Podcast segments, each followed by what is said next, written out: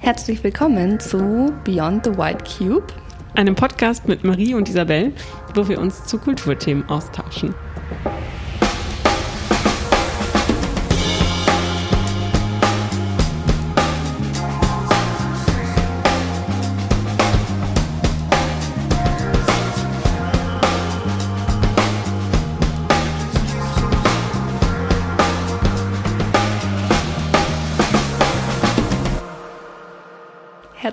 Willkommen. Hallo. ähm, bevor wir zu unserem Hauptthema heute kommen, wollen wir unsere Rubrik News kurz bespielen. Ein By the Way. Oder ein By the Way, genau. Ähm, ja, was gibt so Neues diese Woche aus der Kunstwelt? Die Art Cologne hat gestartet. Mhm. Das ist eine Kunstmesse in Köln. Es ist sogar die erste Kunstmesse für zeitgenössische Kunst, oder? Die, ah, das weiß ich gar nicht. Okay, so. Aber es würde, würde Sinn ergeben, weil wir, also wir im Sinne von, ich komme aus Köln, ja. aber jetzt, jetzt in München, ähm, weil in Köln ähm, gerade in der Nachkriegszeit die, die Szene für damals zeitgenössische, jetzt eher moderne Kunst ähm, sehr groß war und ähm, da viel, viel gekauft wurde, viele Galerien ansässig waren. Ähm, genau. Ja, genau. Also es ist eigentlich mit die größte und wichtigste Messe für zeitgenössische Kunst, vor allem in Deutschland, würde ich sagen. Und wir sind dieses Jahr nicht dort, aber wir waren letztes Jahr dort. Und wenn ihr den Podcast hört, ist die leider auch schon wieder vorbei. Aber eine große Empfehlung würde ich sagen für nächstes Jahr. Also die findet immer im November statt. Und Letztes Jahr haben wir da sehr viele coole Eindrücke bekommen und es ist wirklich eine sehr große Messe. Vielleicht muss man ganz kurz nochmal erklären, was eine Kunstmesse für all die Leute, die ähm, das noch nicht gesehen haben oder sich da nichts drunter vorstellen. Ähm, es geht darum, dass sich verschiedene Kunsthändler und Galerien, also die Leute, die mit Kunst handeln, ähm, an einem Ort treffen ähm, und untereinander handeln können, wenn sie wollen. Ich weiß nicht, ob das viel passiert, ehrlich gesagt. Keine Ahnung. Es ist mittlerweile eher so ein Besucherevent, dass man ähm, ja, dass man als Privatperson auch dorthin reisen kann und tatsächlich wird dann auch viel gekauft. Ja, also da gibt es so verschiedene Tage. Also es gibt immer den Preview sozusagen, der für eingeladene Leute hauptsächlich gedacht ist oder für Leute, die halt schon im Vorfeld ähm, ihr Interesse bekunden, die Kunstwerke zu kaufen. Und oftmals, glaube ich, bevor die offiziellen Besuchertage, wo man dann öffentlich einfach hingehen und sich ein Ticket kaufen kann, bevor die starten, sind viele Verkäufe, glaube ich, schon passiert. Mhm.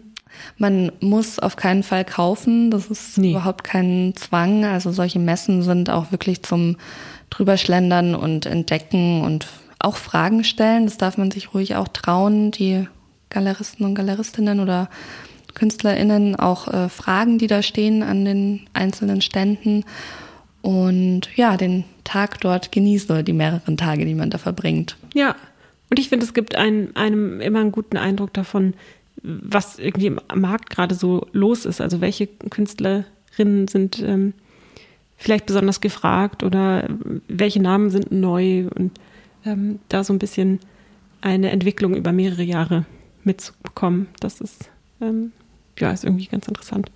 Ja, also eine Empfehlung für nächstes Jahr dann genau. uns für die Art Cologne. Und jetzt gibt es bestimmt jede Menge Artikel darüber ähm, in, in allen möglichen Kunstfachzeitschriften oder auch äh, Zeitungen. So, und jetzt äh, höre ich aber auf. Alles gut. Ja. ähm, vielleicht motivieren wir die HörerInnen, sich dazu was durchzulesen oder ja. ja zu recherchieren. Mhm.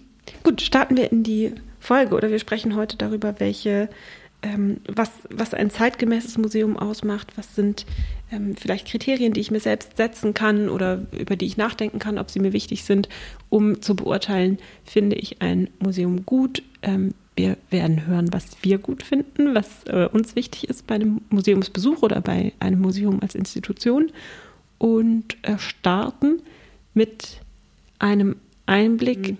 welche Arten von Museen gibt es eigentlich? Weil wir sprechen, wenn wir Museen meinen, häufig über Kunstmuseen, aber es gibt ja ganz unterschiedliche Museumsarten oder Typen. Genau. Ähm, ich glaube, das sollte man vorher einmal klären, also dass es einfach verschiedenste Arten von Museen gibt. Museen sind in der Regel Häuser, Institutionen, die verschiedenste Exponate, also Objekte ausstellen und die man eben besuchen kann. Und genau. Es gibt, wie du jetzt schon gerade gesagt hast, Kunstmuseen, die hauptsächlich Kunstwerke, also die vor allem ästhetischen Wert zum Beispiel haben ähm, oder auch ja verschiedene gesellschaftliche Strömungen, Gedanken repräsentieren, also auf jeden Fall Kunstwerke zeigen. Darüber reden wir meistens, weil wir eben aus der Ecke kommen und uns viel damit befassen. Es gibt aber auch Naturkundemuseen, die kennt man, glaube ich, aus der Kindheit auch viel. Also ich erinnere mich, dass man so Museum Mensch und Natur zum Beispiel gibt es hier in München. Ähm, Bei mir war das das Deutsche Museum, da waren wir unglaublich häufig. Ja, ja. Ähm, ja, da ist zum Beispiel mein Mann, der hat eine Jahreskarte fürs Deutsche Museum und geht da regelmäßig rein. Ähm, ja, also das sind auch Museen, die einen ja im Alltag oder uns zumindest begleiten und wo man auch reingehen kann und viel Spannendes entdecken kann. Ähm, zum Thema Deutsches Museum gehören zum Beispiel so Technikmuseen, also wo mhm. äh, Luft- sorry, und Raumfahrt, ja. sowas in die Richtung ausgestellt. Genau, Naturkundemuseen können zum Beispiel auch ähm, so Biologiethemen umfassen oder. Das Neandertal-Museum in, ähm, in der Nähe von Düsseldorf. Mhm. Das klingt spannend, ja. kenne ich noch nicht. Das ist auch ein kleiner Ort. Ja. Und weit weg von München. Ja. Aber Mettmann. vielleicht äh, ein, genau Neandertal-Museum in Mettmann. Jetzt fällt es mir ein. Ein, äh, das setzen wir auf unsere Liste, würde ich sagen. ähm, genau, ganz spannend finde ich auch immer archäologische Museen. Die mhm. sind eigentlich auch in vielen Großstädten vertreten. Also da kann man vor allem faszinierende Objekte aus weit zurückliegenden Epochen entdecken. Ähm, ja, von antiken Objekten über Mumien, äh, ja, und alte oder Überbleibsel von alten Palästen aus dem alten Ägypten oder alles in die Richtung. Ähm, genau, das ist, glaube ich, immer sehr herausfordernd für die Museen, diese Objekte in einem aktuellen Kontext irgendwie äh, zu vermitteln. Aber da können wir später auch nochmal drüber sprechen, über diese ja. Aufgaben. Ja. Ähm, ja, Heimatmuseen, die vor allem so im außerhalb von Großstädten vertreten sind. Ähm, ja, Stadtmuseen, die die Geschichte der Stadt zeigen. Ähm, ja, das sind jetzt so ähm, paar Museumstypen, die mir so eingefallen sind. Und ähm, auch spannend, das würde ich auch zur Kategorie Museum zählen, sind ähm, sowas wie Burgen oder Schlösser. So Baudenkmäler. Baudenkmäler, genau, die eigentlich möglichst in ihrem ursprünglichen Zustand irgendwie noch gezeigt werden sollen oder wo man ähm, durchläuft und ähm, die ja. finde ich auch mal so spannend. Also ich finde die mhm. Architektur, also an der Architektur kann man sich viel lebhafter vorstellen, wie der Alltag ähm, zu einer bestimmten Zeit ausgesehen haben muss. Genau. Freilichtmuseen haben wir noch gar nicht erwähnt. Ja. Die, also ja, also irgendwie so eine Mischung aus kulturhistorischem und, und ähm, Baudenkmal, also kulturhistorischem Museum und Baudenkmal vielleicht.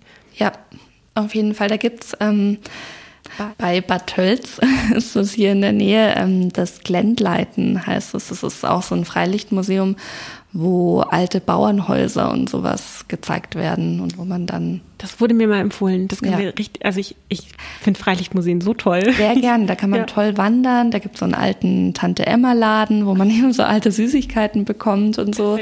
Ähm, das ist toll. Da waren wir als Kinder auch öfter. Ah. Ja. ja cool. genau. Also wir sehen, es gibt eine unglaubliche Vielfalt an Museen und Arten von Museen.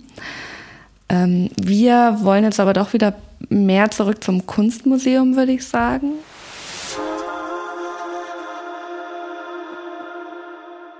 Ja, ähm, jetzt haben wir so geklärt, worüber was, wir eigentlich sprechen. Worüber wir eigentlich sprechen.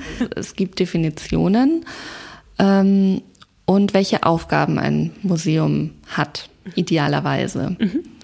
Starten wir vielleicht mit der Definition. Was, also einmal, woher kommt die eigentlich? Der, der Internationale Museumsrat, also International Council of Museums, ein äh, Verband, der ähm, in regelmäßigen Abständen, wobei so regelmäßig sind die gar nicht, in, äh, in Abständen.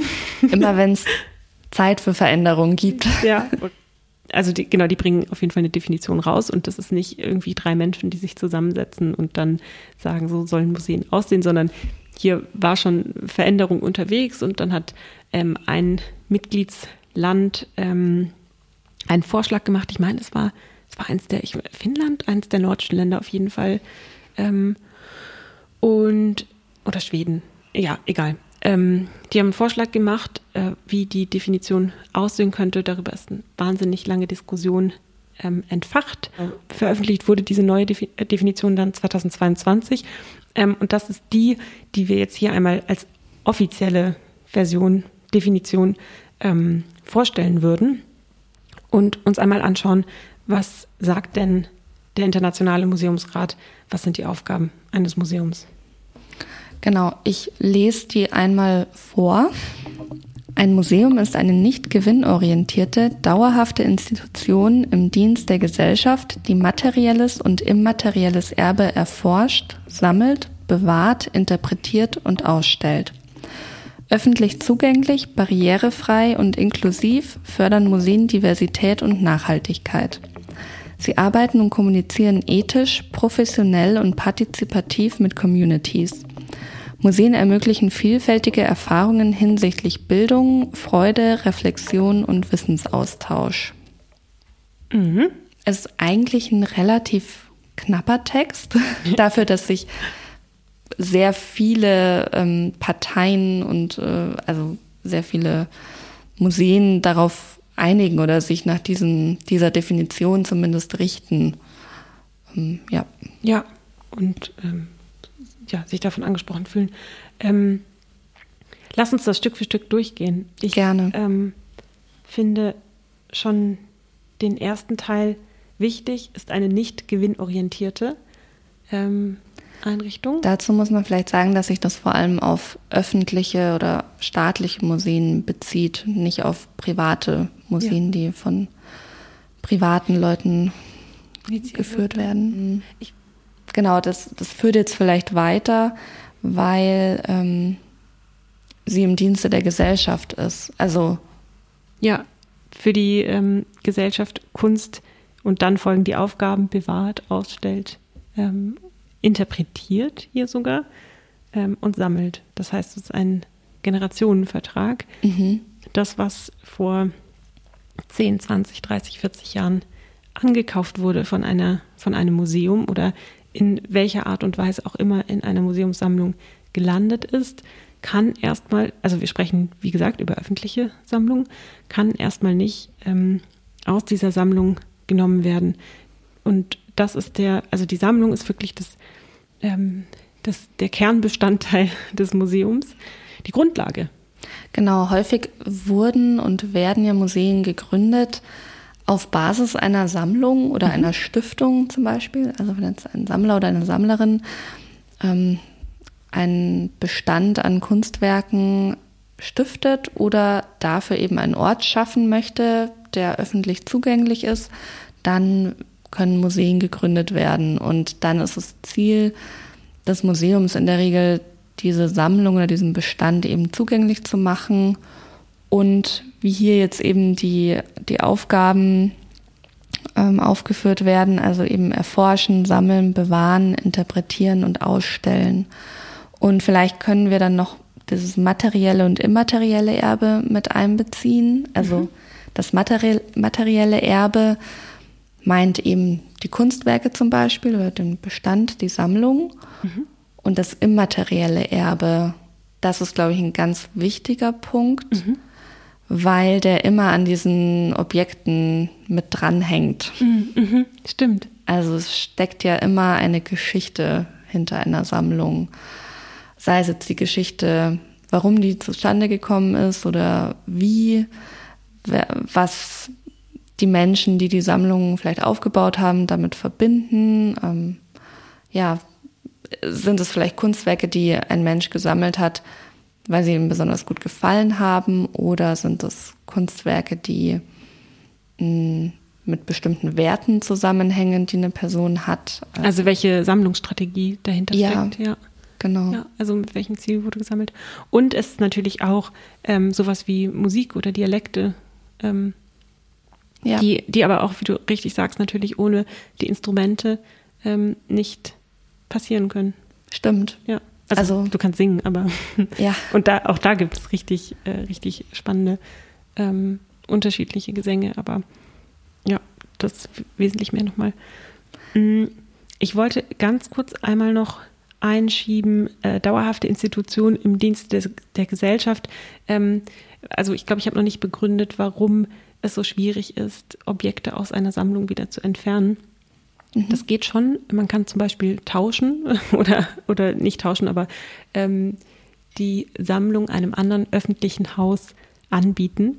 Ähm, das passiert, das passiert relativ selten, weil ähm, ein, der Unterhalt einer Sammlung einfach auch kostet. Also das muss vernünftig gelagert werden, das muss überhaupt irgendwo gelagert werden.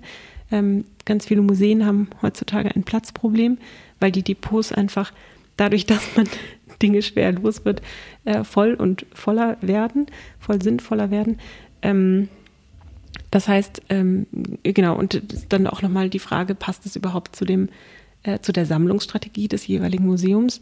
Mm, und man sammelt, das bringt den Punkt jetzt zu Ende, ähm, man, als Museum sammelt man eben, um ähm, das, um die Objekte für nachfolgende Generationen zu bewahren ähm, und dann eben mit dem Fokus, den das jeweilige Haus hat. Ähm, das ist eben meistens, ja, also genau, ein, also du kannst, man kann nicht einfach ähm, bei, bei Kunstwerken zum Beispiel sagen, ah, jetzt gerade ist, weiß ich nicht, Otto Pine, ein Lichtkünstler, ähm, total, total beliebt, den, da holen wir uns jetzt irgendwie noch, also so eine finanzielle Frage, aber da kaufen wir jetzt irgendwie noch was für die Sammlung an. Ähm, und weiß ich nicht, äh, Max Beckmann ist im Moment irgendwie nicht so der Renner, der äh, wird jetzt aus dem Den werden Depot. jetzt los. Genau, und also die meisten Museen haben ja irgendwie ähm, ganz viele Künstler, die man also in, im Depot oder in, in der Sammlung vertreten, die man nicht kennt, ähm, einfach weil sie durch die Öffentlichkeit oder äh, durch den Kunstmarkt oder ähm, Schwerpunktsetzung in der Forschung nicht so viel Aufmerksamkeit bekommen haben. Aber bloß weil sie das, die Aufmerksamkeit jetzt nicht bekommen haben, heißt das ja nicht, dass sie auch einen, äh, nicht auch einen kunsthistorischen, kulturellen, gesellschaftlichen Wert haben. Ähm, und was auch häufig passiert ist, dass irgendwie nach ein paar Jahren ähm, irgendwie nochmal ein anderer Fokus, also es gibt andere Trends, andere Themen sind aktueller und auf einmal kommen dann doch wieder Namen hoch, die äh, jahrelang verschollen waren. Ja, und dann kann vielleicht ein Museum, was einen entsprechenden Bestand hat, und da Forschung vielleicht dazu beitragen. Hat, ja. Genau.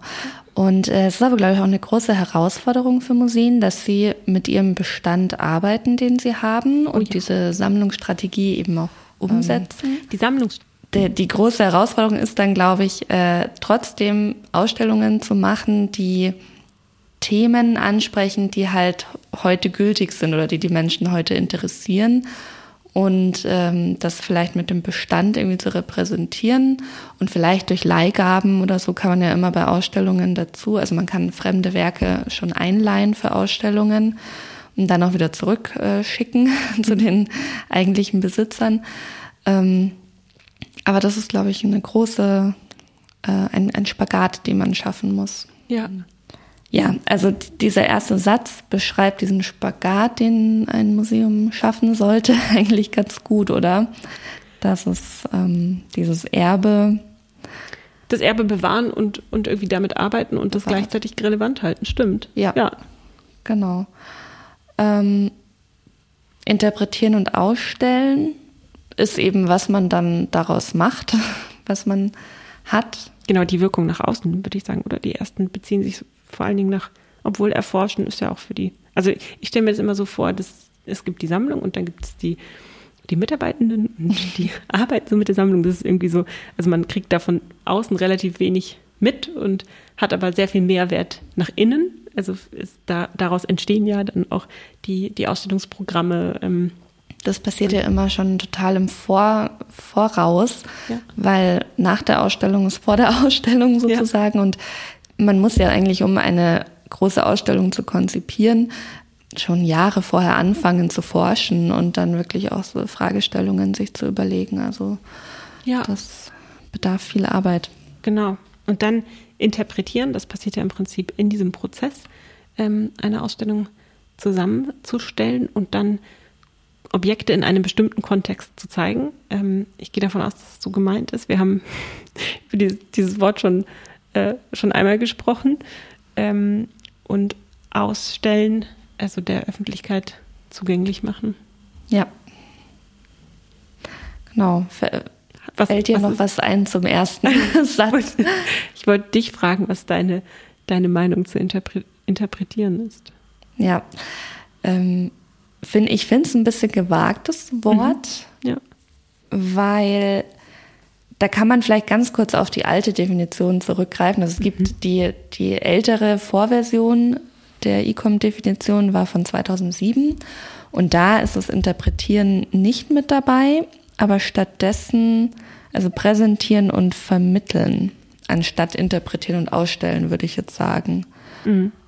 Und interpretieren ist ja immer eine sehr persönliche Sache, würde ich sagen. Oder jeder interpretiert ja Dinge anders. Da schwingt mehr Subjektivität mit, finde ich. Subjektivität, genau. Ja. Und ich würde es jetzt so verstehen, dass es ähm, hier so ein bisschen in, in die Verantwortung des Museums gelegt wird, dass es interpretiert durch seine Arbeit ja. und dann vermittelt. Und auch, ja, ich, will grad, ich wollte gerade sagen, ähm, mehr Verantwortung ähm, übernehmen sollte für die, für die, also das ist jetzt das, was die Definition sagt, nicht das, was ich sage, ähm, mehr Verantwortung übernehmen sollte für die Inhalte, die es zeigt. Ähm, wobei ich mir jetzt gerade nicht sicher bin, wenn die alte Definition spricht von präsentieren und vermitteln. Ähm, präsentieren finde ich, das ist noch recht, recht objektiv. Ähm, da zieht man sich so ein bisschen raus als Institution, ähm, sagt, wir sind ja nur die Plattform, also jetzt extrem gesprochen. Ich glaube nicht, dass die, die vorherige Definition so gemeint war. Ähm, aber wenn man das ähm, so extrem auslegen möchte, könnte man das, glaube ich, vermitteln. Ähm, da habe ich gerade gedacht, vielleicht ähm, hat man das rausgenommen, weil es ein zu irgendwie zu didaktisch klingt, von wegen zu sehr, wir erklären euch, wie Kunst, wie Objekte ähm, zu verstehen sind. Also vielleicht war das auch der Versuch, eine ähm, Informationsasymmetrie rauszunehmen. Also dass nicht die die, das, die Museen die Experten sind, die jetzt ähm, Wissen vermitteln und die, die Horter des Wissens sind und dann äh, nach außen gehen und euch sagen, wie es auszusehen hat. Wobei ich auch finde, dass ähm, äh, so, wie die Inhalte zu verstehen sind. Ähm, aber auch das könnte man ja bei Interpretieren mh, mm, ja. Eine, eine Institution vorwerfen. Ja, unter Vermitteln stelle ich mir was sehr Aktives vor. Also ich stelle mir da wirklich äh, vor, dass wenn man vermittelt, dann stelle ich mir da im Museum zum Beispiel viele Personen vor, Mitarbeitende, die den Leuten halt was erklären oder Führungen geben und äh, die Kunst vermitteln sozusagen. Es gibt ja auch Kunstvermittler als Beruf. Ähm, ja. Das sind ja Leute, die angestellt werden, um, um Führungen zum Beispiel zu geben oder ähm, für Kinder auch ähm, Projekte zu machen, die mit den Kunstwerken oder den Ausstellungsobjekten zusammenhängen. Das verbinde ich persönlich jetzt mit Vermitteln und es ist eher was Aktiveres. Und ah, okay. vielleicht ist dann das Präsent oder Interpretieren und Ausstellen wieder mehr diese Plattform schaffen. Ah, okay. Aber ja, interpretieren, ja. Hm. ja. ist auch wieder was Subjektives. Okay, also es ist ein ähm, noch nicht noch nicht ganz klar, wie wir es ähm, wir also haben unterschiedliche Interpretationen. Interpretationen. ähm, ja. Ja, ihr könnt euch ja auch mal überlegen, wie ihr, was ihr unter Interpretieren versteht. Ja, okay. Ähm, öffentlich zugänglich, barrierefrei und inklusiv fördern Museen Diversität und Nachhaltigkeit. Da steckt viel drin. Und es ist neu hinzugekommen. Also öffentlich zugänglich nicht. Barrierefrei und inklusiv wurde betont. Also ja, nochmal hervorgehoben. Genau. Ähm. Also öffentlich zugänglich sind wir uns, glaube ich, einig, dass es eine, ein guter Punkt ist, also der nach wie vor bestehen bleibt, weil das Museum soll ja. Solange, genau, wir sprechen über öffentliche Institutionen für die Öffentlichkeit, also auch, ja. Genau. Übrigens auch ähm, äh, nicht nur als ähm, Ausstellung, sondern also genau können wir jetzt mal gerade hier so ein bisschen beschreiben. Also gut, die meisten von euch werden Museen kennen, aber wer es nicht kennt, also es gibt ja, äh, man kann die Ausstellung besuchen, man kann aber auch so Vermittlungsprogramme äh, besuchen, die Marie jetzt eben schon aufgelistet hat. Also ich glaube Führungen und so ähm, dialogische Formate, dass man irgendwie mit Personen vor Ort sprechen kann, die sich, die schon irgendwie viele Informationen zu, zu der Ausstellung oder zu den Objekten haben, gibt es häufig, aber auch sowas wie Workshops oder Exkursionen, dass man gemeinsam, weiß ich nicht, wenn wir über archäologische Ausstellungen sprechen ähm, oder archäologische Museen, dass man dann zu Ausgrabungsstätten gemeinsam fährt. Ähm, es gibt Vorträge, Filmabende, ähm, alles Mögliche. Also das ist, die, die meisten Häuser heutzutage bieten mehr als ähm, eine, ein reines Präsentieren. Genau, finde ich auch sehr gut. Also man kann da wirklich viel nutzen und auf ganz vielen unterschiedlichen Ebenen Zugang finden. Und dieses öffentlich zugängliche, es ist ja tatsächlich so, dass man in den meisten Museen einfach reingehen kann und erstmal gar nichts machen muss. Also ja. du kommst oft in den in die also auch kein Ticket kaufen meinst du? Genau, ja, also man ich kenne schon einige Museen. Ich denke konkret an die ähm, neue Nationalgalerie in Berlin, mhm. die architektonisch von außen sowie von innen sehr spektakulär ist und auch so ein äh, Wahrzeichen ist. Wobei ich mich da, ich habe mich da so verloren gefühlt. Also mhm. Das ist also eine reine Baustelle drumherum. Ich ja, das stimmt. Strandet das ist schade. Ich hoffe, das ändert sich bald. Ja. ähm, also von, ähm, von Ludwig Mies van der Rohe ähm, in der ersten Hälfte des 20. Jahrhunderts ist es ein, ein sehr anschauliches äh, Objekt mhm. äh, oder Gebäude, ähm, was eigentlich aus vielen Glaswänden besteht. Und da kann man einfach reingehen und sich auch einfach nur das anschauen. Mm, und das kenne ich von vielen Museen, also dass man erstmal reingehen kann und sich auch erstmal hinsetzen kann. Meistens gibt es so Sitzmöglichkeiten. Kurz aufwärmen. Kurz aufwärmen. Oder im Sommer abkühlen. Die sind ja häufig klimatisiert. Genau. Und ja, dann kann man natürlich, äh, in der Regel kauft man dann ein Ticket und schaut die Ausstellung an, aber man muss nicht unbedingt. Und das äh, fällt auch vielleicht oftmals gar nicht auf, wenn man sich dann nur kurz umschaut und dann auch wieder geht. Ja. Ähm, und in kleinen Museen, das finde ich auch immer toll, wenn man reinkommt und dann sitzt, sitzt, häufig eine Person an der Kasse und grüßt schon ganz freundlich und man denkt so, ach ja, jetzt so, ja, genau. Bleibe ich mal. Ja. ähm, ja, also es ist öffentlich zugänglich soll weiterhin erfüllt bleiben.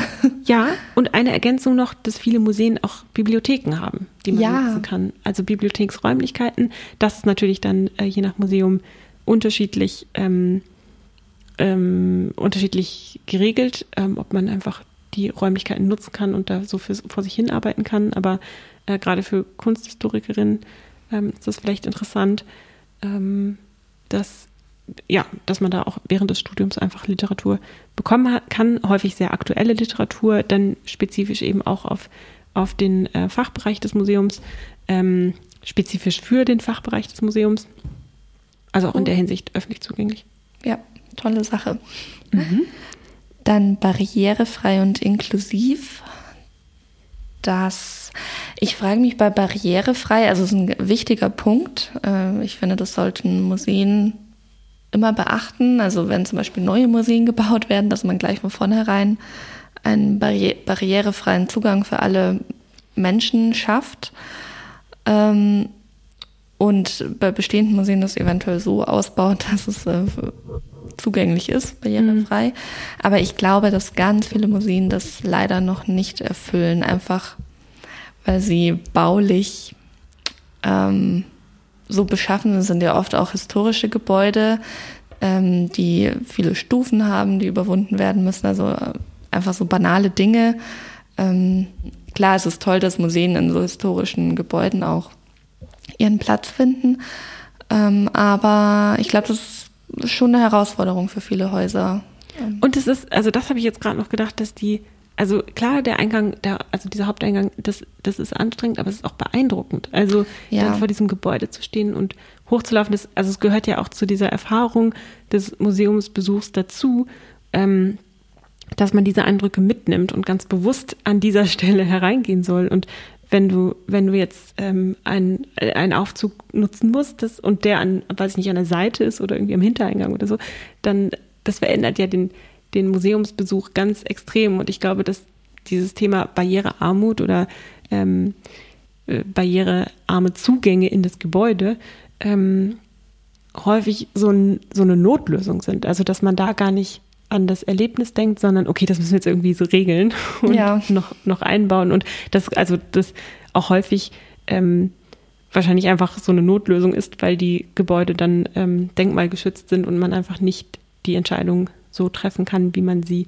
ähm, aus, aus äh, ja, weiß ich nicht, ähm, architektonischer Sicht gerne treffen würde, ähm, sondern man da einfach an baurechtliche Vorgaben geknüpft, Ja. gebunden ist. Ja, weil die Architektur, also gerade bei historischen Gebäuden, zum Beispiel klassizistischen Gebäuden, also wie so aus dem 19. Jahrhundert, äh, da sagt die Architektur wahnsinnig viel drüber aus und soll manchmal sogar ähm, abschreckend oder so wirken, dass man Ehrfurcht davor hat. Ähm, Das hat schon gewisse Aussagen. Und dann ist echt die Frage, wie man das in Einklang bringt äh, mit diesem Anspruch, den man heute nämlich aus dem aus heutiger Sicht hat, dass es eher einladen soll und dass es für alle zugänglich sein soll. Und Ja, und da sprechen wir jetzt nur über die Architektur. Also ähm, das kann man ja zum Beispiel auch auf der Website schon starten oder die Frage, wie, ähm, wie präsentieren wir, wem machen wir die ähm, Inhalte zugänglich, wie ähm, da, also äh, können wir auch nochmal eine eigene Folge zu machen. Ich glaube, das ist ein weites Thema. ja, total. Da, da schließt sich das Inklusive eigentlich an, oder? Wie denkst du denn, könnte ein Museum diese Inklusivität umsetzen, was aber einen klaren Schwerpunkt thematisch hat? Also zum Beispiel ähm, ein Museum, was Werke von Picasso zeigt. Ähm, ich glaube, indem es unterschiedliche Perspektiven auf, auf die Sammlung einnimmt, also nicht einfach nur sagt, ähm, das ist äh, Picasso und der ist ähm, in der europäischen Kunstgeschichte ganz toll ähm, vertreten, weil, ähm, sondern Großer indem, Meister. Ja, sozusagen. genau. Ja. ähm, welche anderen Anknüpfungspunkte gibt es da noch? Wie wird er heute gesehen? Ähm, wie, wie, ähm, also entweder verbinden oder, oder irgendwie kritisch beäugen ähm, aus unterschiedlichen Standpunkten. Also äh, ja, Ja, finde ich einen guten Punkt. Also, dass man in dem Rahmen, was es inhaltlich hergibt, was man an Kunstwerken hat, ähm, versucht auszuweiten und einfach übergreifend Fragestellungen zu formulieren. Genau, genau, wenn wir jetzt nur auf das Ausstellungsprogramm schauen, ähm, dann ist es, glaube ich, einfach wichtig, dass die einzelnen Inhalte, die einzelnen Formate, also die jeweilige Ausstellung oder das jeweilige, die jeweilige Veranstaltung ähm, eine, eine klare Position hat, vielleicht auch eine ähm, kontroverse Position ähm, und das aber keine keine Haltung des Museums ist, sondern das Museum wirklich jede oder versucht es, ich glaube nicht, man kann nicht jeden abholen, aber, aber ein möglichst, möglichst breites Spektrum an Perspektiven aufzugreifen. Mir fällt da ein Punkt ein, was eigentlich so ein total einfaches und wirkungsvolles Mittel ist, dass man Ausstellungsinhalte zum Beispiel mit dem Smartphone auch zugänglich macht. Also dass man ähm, so Zusatzinfos zum Beispiel mit QR-Codes und ähm, ja, die sich jeder einfach, der ein Smartphone hat, was halt viele Leute haben, die, die ins Museum gehen und vor allem auch junge Leute, ähm, unterstelle ich jetzt einfach mal, oder also in der Regel, ähm, das, da kann man sich einfach Infos irgendwie holen. Also ich habe das in einer Ausstellung sehr positiv erlebt ähm, in Hamburg. Ähm, Validrat hieß die und das war auch mit Werken aus dem Bestand. Und da hat sich ein Künstler ähm, eine eigene Geschichten zu den Kunstwerken ausgedacht und die konnte man dann in so einer Art Hörfolge mit anhören und durch die Sammlung gehen. Also ah, du meinst mehrere Perspektiven dann auch noch mal innerhalb der Ausstellung ja, unterzubringen. Also dass man nicht ja, genau, das, das wo man auch, wo man Leute verschieden abholt einfach. Ja, ja, ja klar.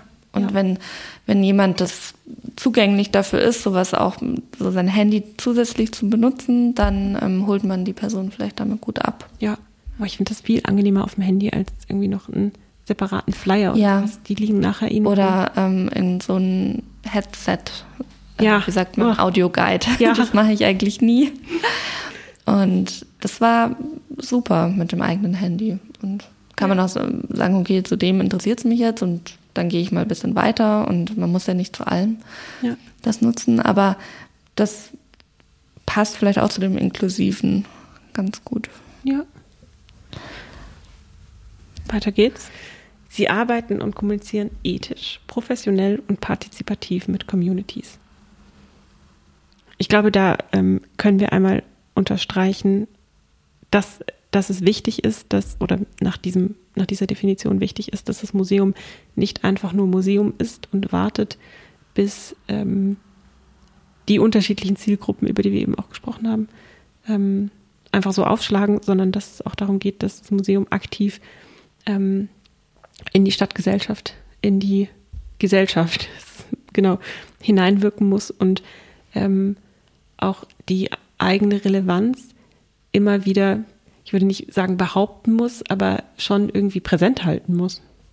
Und sich, ja, ich glaube, das macht es auch so aktuell. Äh, deswegen finde ich das in der neuen Definition echt gut platziert, dass man auch durch diese Arbeit mit den Communities oder eben mit den Leuten in der Stadt oder in der Umgebung des Museums, äh, dass man aktiv auf die zugeht und da kann man, glaube ich, ähm, ganz viel von den Leuten auch mitnehmen und Themen herausfinden, die interessieren und praktisch diesen diese Dynamik auch ein bisschen umkehren und nicht nur das Museum bietet an, sondern auch die Leute bieten an und daraus ja. kann das Museum sich dann wieder was ziehen. Ja, auch das ist, glaube ich, in vielen Museen ein großes Problem, dass sie gar nicht wissen, wer ihre Besucher sind. Mhm. Also man weiß, okay, ungefähr die Postleitzahlen sind vertreten, aber ähm, genau, ich, also an vielen Stellen ändert sich das auch gerade, wenn so Museums-Apps, wie du, du sie eben beschrieben hast, oder ja, irgendwie Möglichkeiten hat, überhaupt herauszufinden, wer ins Museum kommt. Aber anders als bei Konzerten, ähm, na, bei großen Museen, glaube ich, kauft man häufig die Tickets jetzt auch online, gerade nach der Corona-Pandemie. Mhm. Aber wenn ich mir jetzt das durchschnittliche städtische Kunstmuseum anschaue, da äh, wird häufig noch bar gezahlt oder mit Karte, aber man zahlt halt irgendwie vorne an der Kasse ähm, und hinterlässt keine, keine Angaben irgendwie zu der Person. Es wird auch selten, aber das ist auch eine Kapazitätsfrage, es wird selten irgendwie erhoben, wer, wer kommt denn da eigentlich und vor allen Dingen viel wichtiger, wer kommt nicht. Ähm, das ist ja auch total interessant ähm, wen erreichen wir nicht. Mm, ja. Auf jeden Fall. Und ich glaube auch äh, junge Leute, also angefangen bei Schulkindern und ähm, ja, jungen Abschlussklassen und so weiter, da selbst da sollte man anfangen und ähm, auf die zugehen und mit denen auch Projekte machen und ähm, weil das praktisch die die Nachfolgegeneration ist, die ja auch äh, die Interessen dann ähm, bestimmt irgendwo, die ja. für, für die Zukunft dann wichtig sein werden.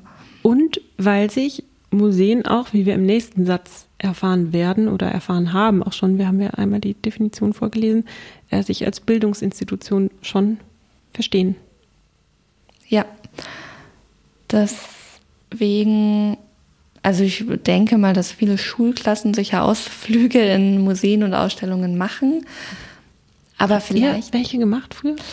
Ja, schon, aber ich erinnere mich da an, es gibt hier in München in der Kaufingerstraße gibt es auch das, das ist ein Heimatmuseum. Das ist total versteckt. Da steht so, ein, so eine Bronzestatue von so einem Eber davor. Das muss ich dir mal zeigen.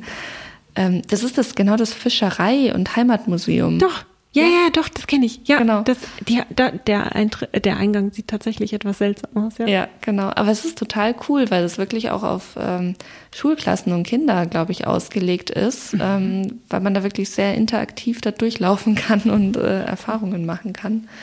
Ähm, genau, sowas in die Richtung. Aber ich glaube, äh, Kunstmuseen sind halt vielleicht auch für junge Leute oft oder für Kinder noch was sehr Abstraktes ähm, oder Kunstwerke. Also da muss man immer mit der Vermittlung, glaube ich, ähm, sehr viel Arbeit leisten. Und vielleicht kann man da auch noch ein bisschen, also da ist auf jeden Fall Potenzial, dass, dass man für, für junge Leute da ähm, Bildung schafft und irgendwie Connections Ja. zu den Kunstwerken. ja, Kundenbindung. Genau, für die Zukunft. Ja, ähm, neben Bildung sollen Museen natürlich auch äh, Freude, Reflexion und Wissensaustausch bieten. Ja. Also Freude, es, es liegt dann immer im, persönlichen Ermessen, ob man die dann empfindet. Ähm, ist auch Geschmackssache wahrscheinlich. Ich finde, wenn man mit Freunden geht, ähm, dann ist das auf jeden Fall immer im Fokus. Also, ja, weil man sich dann viel, viel angeregter austauscht und irgendwie, also genau, ich glaube, Zeit verbringen mit Freunden ist halt irgendwie immer schön, ganz gleich, was man macht. Und ähm, wenn man dann irgendwie noch Anknüpfungspunkte hat. Und ich finde, man sieht auch viel, also ich sehe dann auf jeden Fall viel, viel mehr, wenn ich ähm, mit Leuten gehe, mit denen ich mich austauschen kann. total. Weil man meistens, wenn man was entdeckt hat oder was einem gefällt, dann spricht man ja darüber mit äh, dem Freund oder der Freundin. Und dann wiederholt man ja einfach nochmal, was man selber denkt. Und wenn man jetzt nur alleine durch eine Ausstellung wandelt, dann reflektiert man nicht so viel, glaube ich. Oder man wird sich nicht so bewusst, was man eigentlich gerade sieht und denkt, als wie wenn man das mit jemand anderem bespricht. Ja, So geht's mir. Ja, mir auch. Ähm, ich glaube, bei mir liegt es daran, dass ich Dinge eigentlich erst konkret werden lasse, wenn ich sie ausspreche. In meinem Kopf ist es so häufig noch, dann, dann lasse ich das auch schwammig. So dann, also dann ist das mehr so ein Eindruck und dann geht der Eindruck auch wieder. Und ähm, was ich bereichernd finde, ist, dass, also natürlich bringen andere Personen nochmal andere Perspektiven da mit, äh, also Sichtweisen auf, auf ein Objekt mit oder auf ein Kunstwerk. Ähm, vielleicht sind andere Aspekte irgendwie stärker, ähm, den Personen andere Aspekte stärker aufgefallen. Oder was ich eigentlich immer am besten finde, ist, wenn andere Personen das ausdrücken, was ich eigentlich gerade gedacht habe, aber nicht in Worte fassen konnte. Ja. Und dann denke ich mir mal, ja, vielen Dank. Perfekt. Gut, dass wir zu zweit sind hier. Genau, ja. Also das, das bringt es eigentlich auf den Punkt, das macht Freude, das bringt einen zum Reflektieren und man tauscht sich aus. Und jeder weiß ja auch ein bisschen was anderes. Also ich gehe oft auch mit äh, Leuten, die halt eben auch mit mir Kunstgeschichte studiert haben, zum Beispiel ins Museum oder die da auch einen ähm, Zugang dazu haben. Und jeder hat ja so seine eigenen Interessensfelder und weiß immer ein bisschen was anderes als der andere. Und ähm, das macht Spaß. Man lernt immer voneinander. Ja, ja, ich finde Reflexion und ähm, Inspiration steht da jetzt gar nicht. Das finde ich ist bei mir irgendwie, ich fühle mich dann immer Ja. so erfrischt, hatten wir mal gesagt, als wir darüber gesprochen haben, ne? Genau, ja. Bisschen, bisschen wacher. Und wenn es eine richtig gute Ausstellung war, dann bleibt die auch echt im Kopf. Also Ja, die vergisst man dann nicht so schnell. ja. Oder einzelne Exponate. Das Ja. finde ich ist irgendwie auch immer ein gutes Zeichen. Absolut. Ja, dann haben wir die Definition einmal durchgesprochen. Ja, ein Ritt war es ja eigentlich nicht, ne? Ich finde, wir haben uns schon Zeit gelassen. Ja, doch. Und ich finde, zu jedem Punkt kann man sich sehr viele Gedanken machen. Ja, und auch nochmal tiefer reingehen, als wir das jetzt Ja. gemacht haben. Aber es geht ja erstmal darum, zu überlegen, was ist eigentlich ein Museum?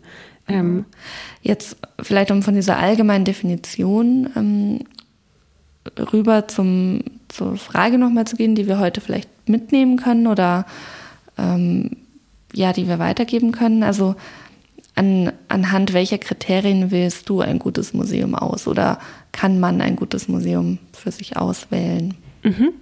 Also für mich ist es tatsächlich die, also das Ausstellungsprogramm, würde ich sagen. Also was zeigen die und wie wird es gezeigt? Ähm, ich habe jetzt gerade gedacht, warum starten wir nicht bei der Sammlung? Also weil das ja auch irgendwie der Grundstock ist für die, für die Ausstellungen. Ähm, ganz gleich in, also ganz gleich, ob es jetzt Sonderausstellungen sind oder die Dauerausstellung, äh, da ist natürlich die Sammlung das wichtigste Element. Also das, was gezeigt wird, also welche Objekte werden da ausgestellt, ist für mich weniger wichtig als die Frage, wie wird es eigentlich gezeigt? Also ähm, ich muss jetzt gerade an das Columba Museum denken in, in Köln, ein, ähm, ein Museum in äh, kirchlicher Hand, ähm, die religiöse Kunst zeigen aus allen möglichen Jahrzehnten. Mm, und das würde mich auf den ersten Blick nicht ansprechen, aber weil sie ein sehr spezielles Museumskonzept haben und Kunstwerke aus unterschiedlichen Epochen ähm, mischen. Also da wird zeitgenössische Kunst mit mittelalterlicher Kunst einfach nebeneinander ausgestellt ähm, und man die Möglichkeit hat, ähm, das Ganze in sehr, sehr schönen Räumen zu erleben und dann eben auch Ansprechpersonen vor Ort hat. Das ähm, gefällt mir gut. Ich würde nicht sagen, dass das ideale Museum ist, was, was ich mir so ausdenken könnte, aber ich finde die Präsentationsform und wie äh, wie flexibel ist die gestaltet? Also kann ich, kann ich einfach reingehen? Kann ich mir da, weiß ich nicht, an einem äh, verschlafenen Sonntagnachmittag einfach in Ruhe Kunst anschauen und meine eigenen Gedanken machen? Ähm, mich vielleicht auch einfach ein bisschen dort aufhalten. Also diese Funktion als, das ist ein Ort, zu dem ich hingehen kann und einfach erstmal da sein kann, ohne, ähm, ohne gleich irgendwie, weiß ich nicht, einen Kaffee zu trinken oder ein Ticket zu kaufen oder irgendwie sowas. Ähm, das ist viel wert und dann aber auch, wenn ich möchte, die Möglichkeit zu haben, mehr Informationen zu bekommen. Ähm, genau, und diese, die Frage, wie präsent ist das Museum in der Stadtgesellschaft. Ähm, also ich, ich, ich nehme Institutionen lebendiger wahr, wenn sie tatsächlich irgendwie ein, ein Programm ähm, anbieten, was was bei mir ankommt. Also ich glaube, das ist auch nochmal eine Frage, wer ist die Zielgruppe von dem Haus dann? Ähm, ja, das sind Punkte, die, die mir wichtig sind. Ja, ich habe auch gerade nachgedacht, weil ich diese Ausstellung in Hamburg erwähnt hatte und das war für mich so ein positives Beispiel. Mhm.